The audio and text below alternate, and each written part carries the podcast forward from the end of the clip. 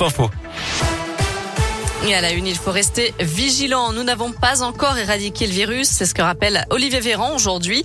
Le ministre de la Santé se veut quand même rassurant. Il n'y a aucune raison de penser qu'il y aura une nouvelle vague de l'épidémie de Covid dans les semaines à venir. Pour autant, le gouvernement veut prolonger l'état d'urgence jusqu'à l'été prochain et donc se donner la possibilité de recourir au pass sanitaire jusqu'en juillet 2022 au lieu de mi-novembre. Le projet de loi a été présenté ce matin en Conseil des ministres. Du nouveau dans la lutte contre les violences conjugales, un nouveau dispositif va permettre aux forces de l'ordre de recueillir la plainte de la victime ailleurs, chez autrui, chez une amie par exemple, ou une assistante sociale, ou encore à la mairie. L'expérimentation sera menée dans plusieurs départements dont la liste n'a pas encore été communiquée. Beaucoup de victimes hésitent toujours à se déplacer dans les commissariats ou les gendarmeries pour porter plainte. Retour dans la région avec cette nouvelle battue organisée cet après-midi dans le secteur de Vaugneray pour tenter de retrouver René, ce sexagénaire porté disparu depuis le 4 octobre sur la commune de Vaugneray. Les habitants et les chasseurs sont invités à se joindre aux gendarmes. La métropole de Lyon organise la semaine de l'hospitalité, mais le compte n'y est pas pour les associations et les collectifs de soutien aux sans-abri. Des rassemblements sont prévus donc devant la mairie de Villeurbanne, mais ceci ce soir à 17h, place de la Comédie à Lyon pour dénoncer l'expulsion d'un squat à Fézin et la situation des élèves sans abri.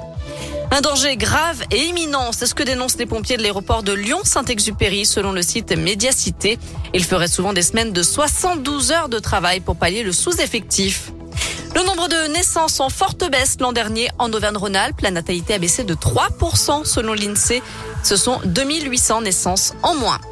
Dans le reste de l'actu en France, la mort d'un soldat français au Mali, le maréchal des logis Adrien Quélin, 39 ans, appartenait au 4e, régiment de chasseurs alpins de Gap.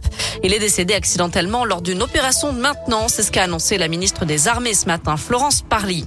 Et puis des milliers de sites internet inaccessibles pendant plus d'une heure ce matin. C'était à cause d'un bug chez l'hébergeur OVH, mais rassurez-vous, tout est maintenant rentré dans l'ordre.